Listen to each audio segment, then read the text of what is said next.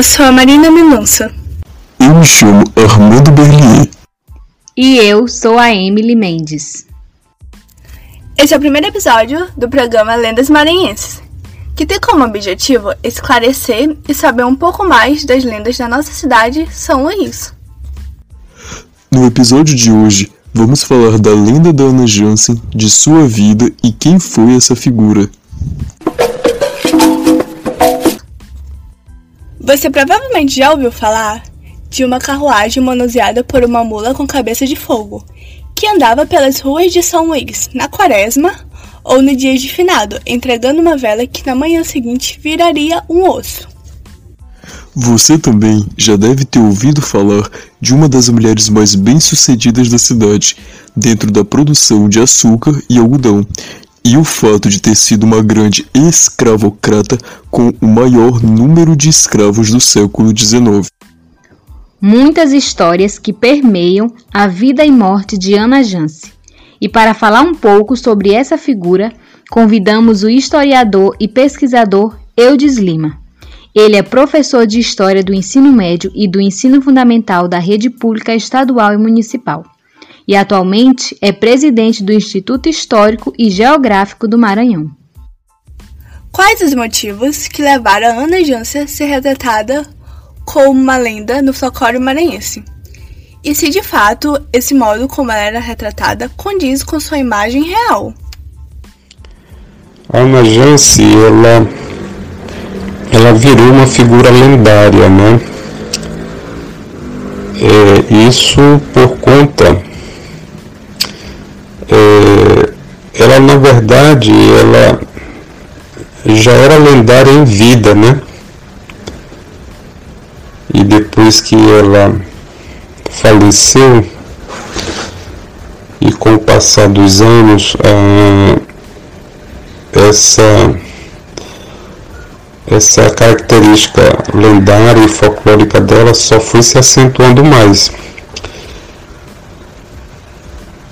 Eu acredito que ela vira uma, de certa forma, né, ela vira uma, essa figura lendária, é, folclórica, né, dentro do, do folclore maranhense, devido, né, é, devido ao fato de ela ter, ela ser uma mulher, né, ter sido uma mulher é, que teve muito poder político, poder econômico, poder social.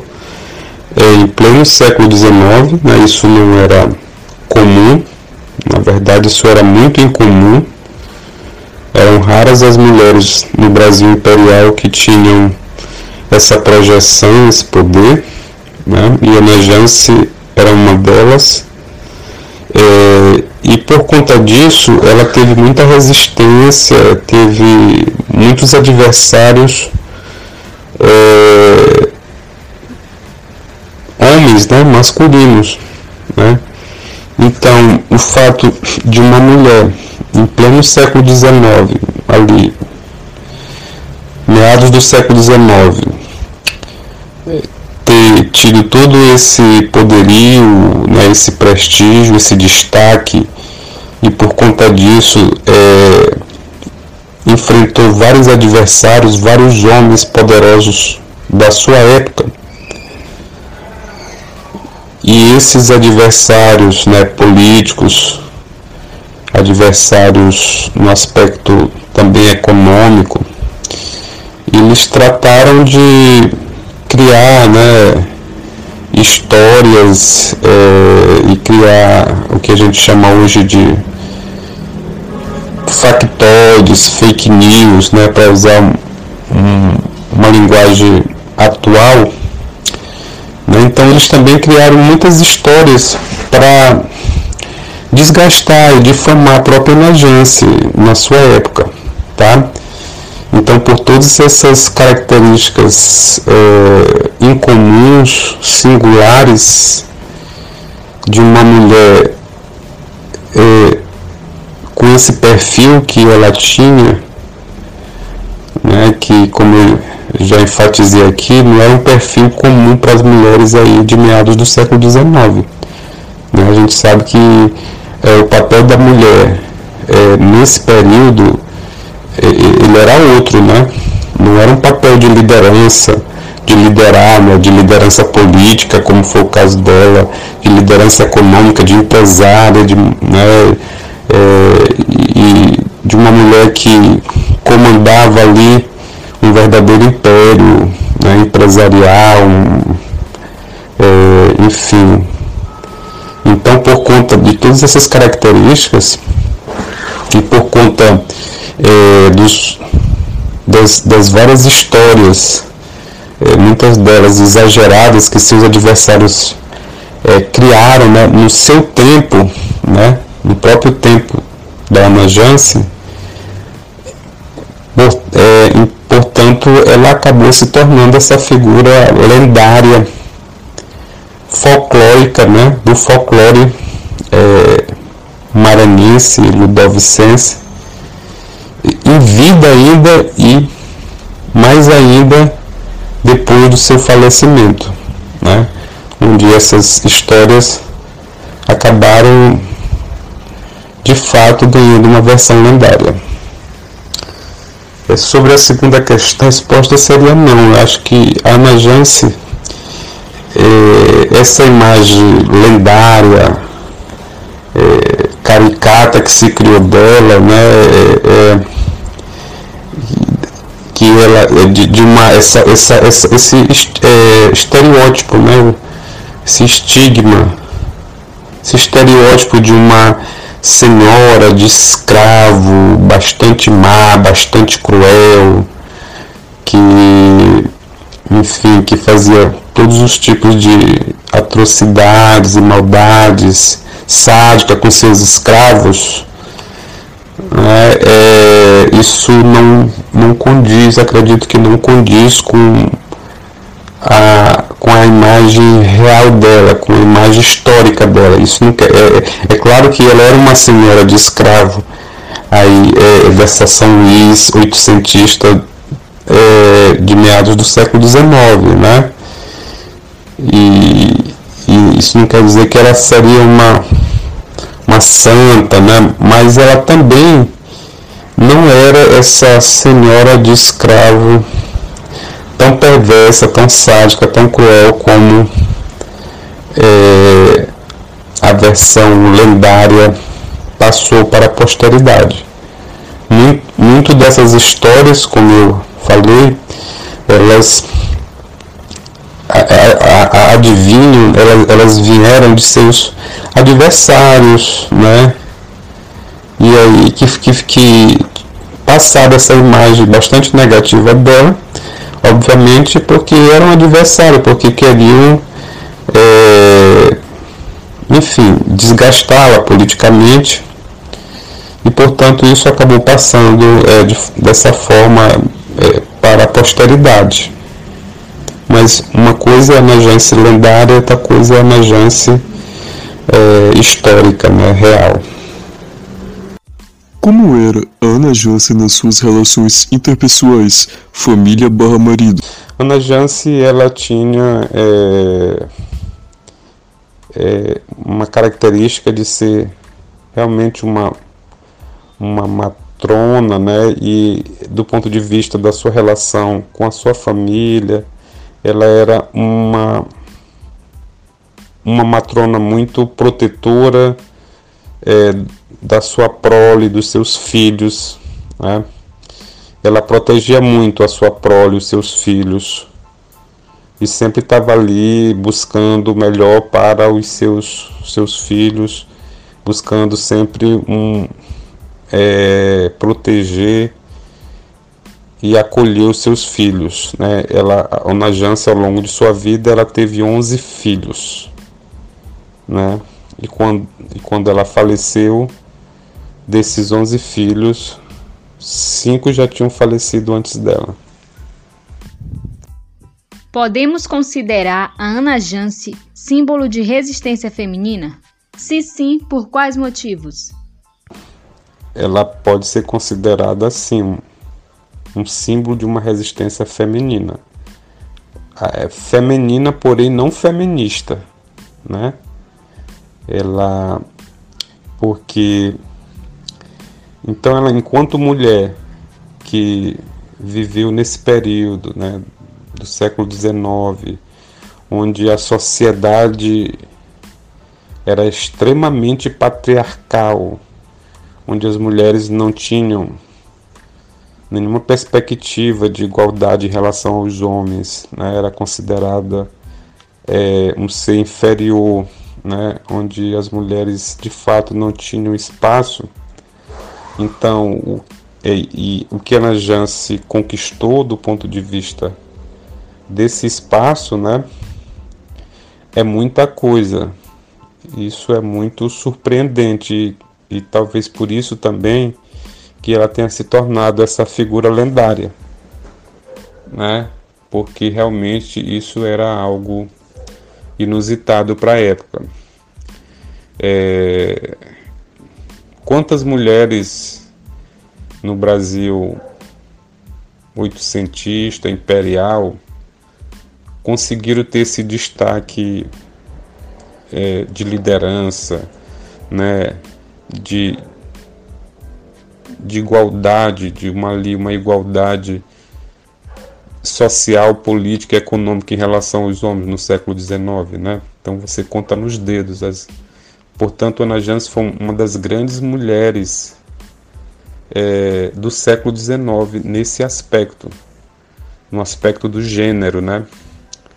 Então, se você for buscar na história do Brasil, você vai ver realmente que você vai ver ali uma é, uma Marquesa de Santos, né, que, é, que tinha esse perfil de independência, né, de é, você vai ver uma Najance, você, você vai você vai ver poucas mulheres com esse perfil no século XIX.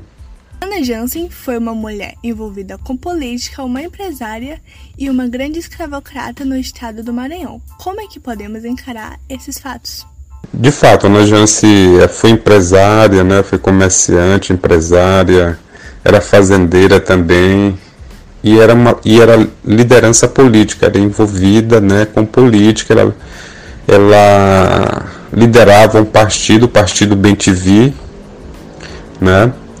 é, enfim, era uma liderança patrocinadora desse partido, o Partido Bem TV, que fazia oposição ao Partido Conservador, que era conhecido como Cabano. Né? Então, nessa época, a, a política maranhense brasileira era bipartidária, né? Existiam os conservadores, existiam os liberais. Os conservadores aqui eram chamados de cabanos e os liberais eram chamados de bentivis. E Ana Jance aqui no Maranhão, ela liderava, era uma das próceres do partido Bem TV, né? É, e ao mesmo tempo era uma grande empresária, é, para usar um termo mais moderno, fazendeira, é, talvez a maior proprietária de imóveis de São Luís, né? O fato de ela ser uma mulher, é, digamos que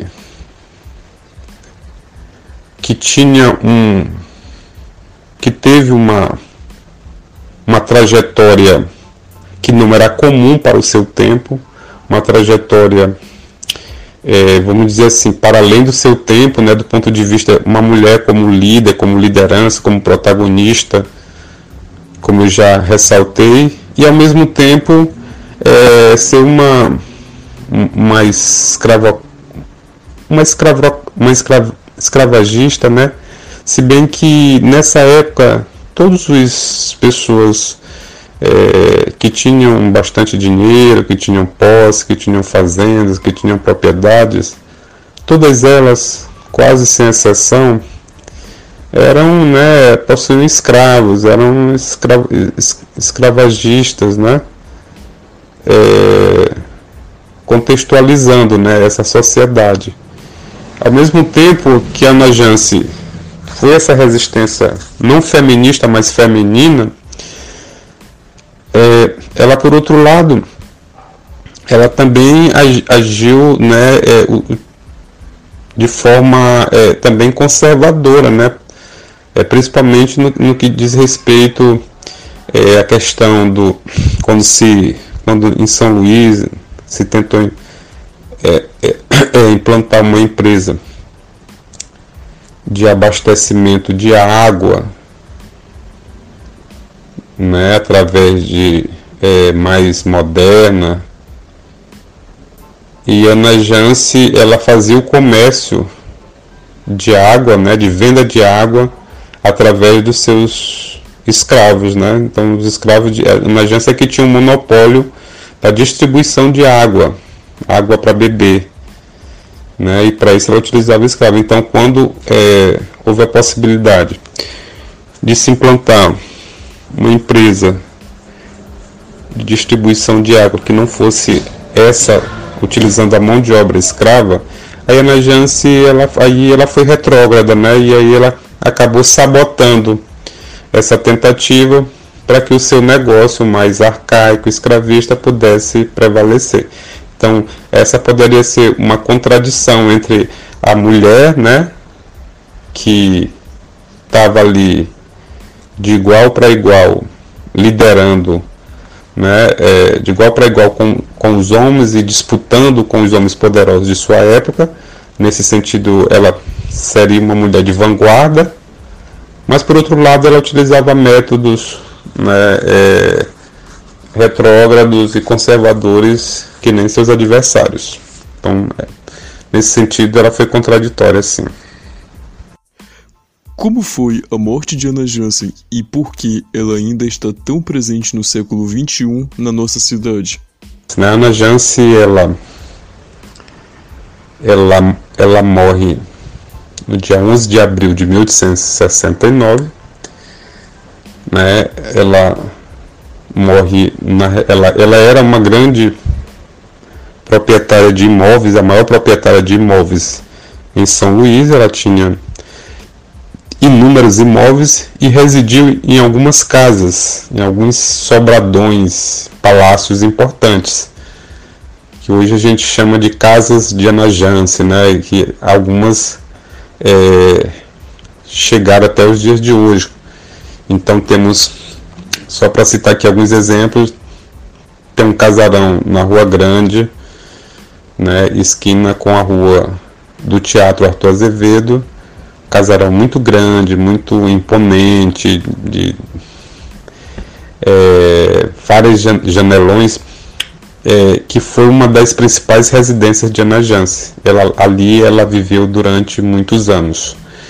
É, na, na Avenida Pedro II, né, tem um casarão que foi um sobrado que foi restaurado recentemente, onde hoje é, que abriga hoje a sede da Jusema, Junta Comercial do Estado do Maranhão, também foi um casarão que foi adquirido por ela e onde ela residiu. Inclusive, nesse casarão tinha uma uma banheira né, de mármore com carrancas, etc. Hoje há, há ainda alguns vestígios, mas não, não tem mais a banheira não está mais da forma original.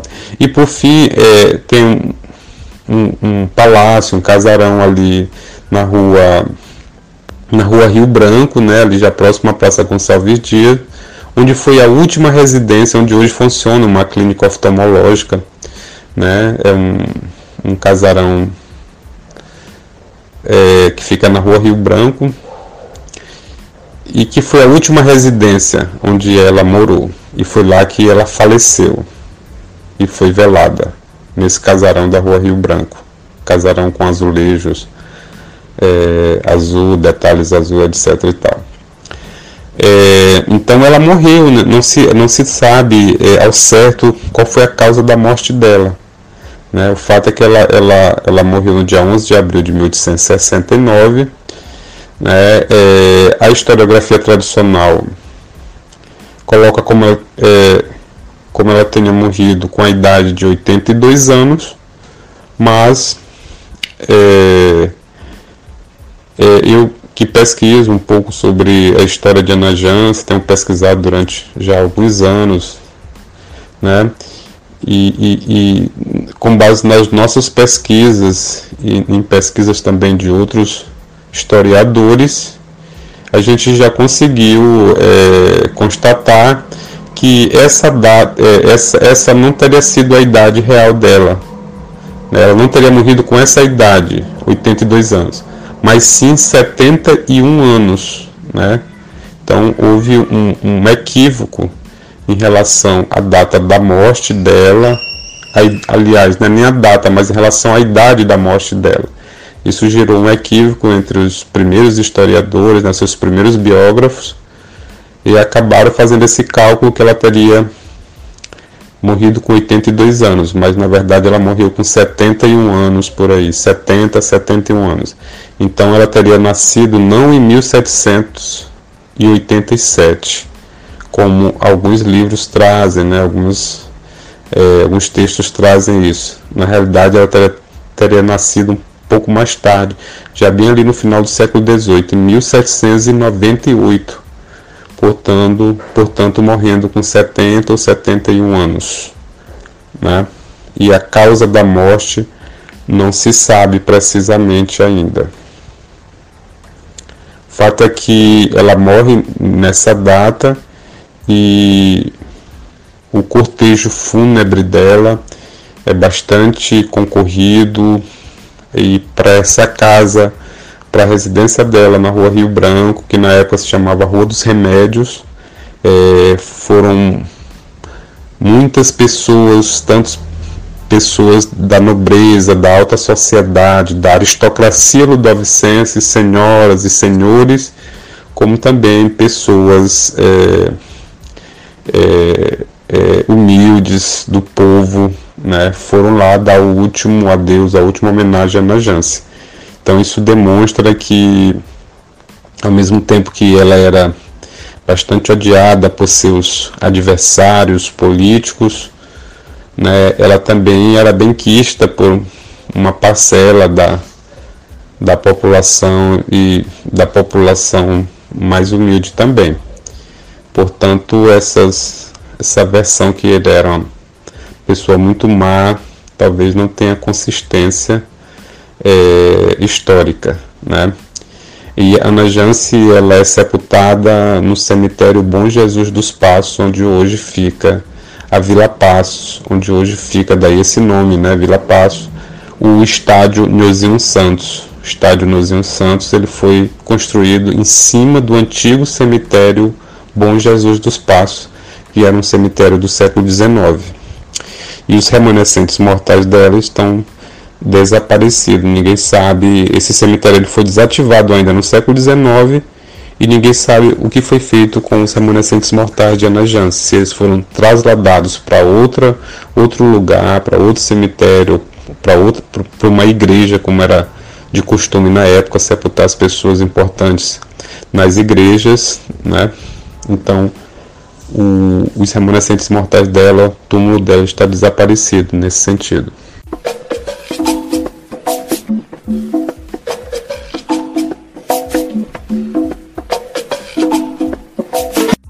Muito obrigada pela sua presença. É muito importante esses questionamentos para a atualidade e para as nossas gerações futuras. Agora todos nós sabemos um pouco mais de quem foi a Anna Jansen e o porquê a figura dela é tão popular nos dias de hoje e ao mesmo tempo tão enigmática. Esse foi o programa Lendas Maranhenses, com a colaboração do historiador e pesquisador Eudes Lima e as fontes do site UOL e do Imparcial. Até o próximo episódio.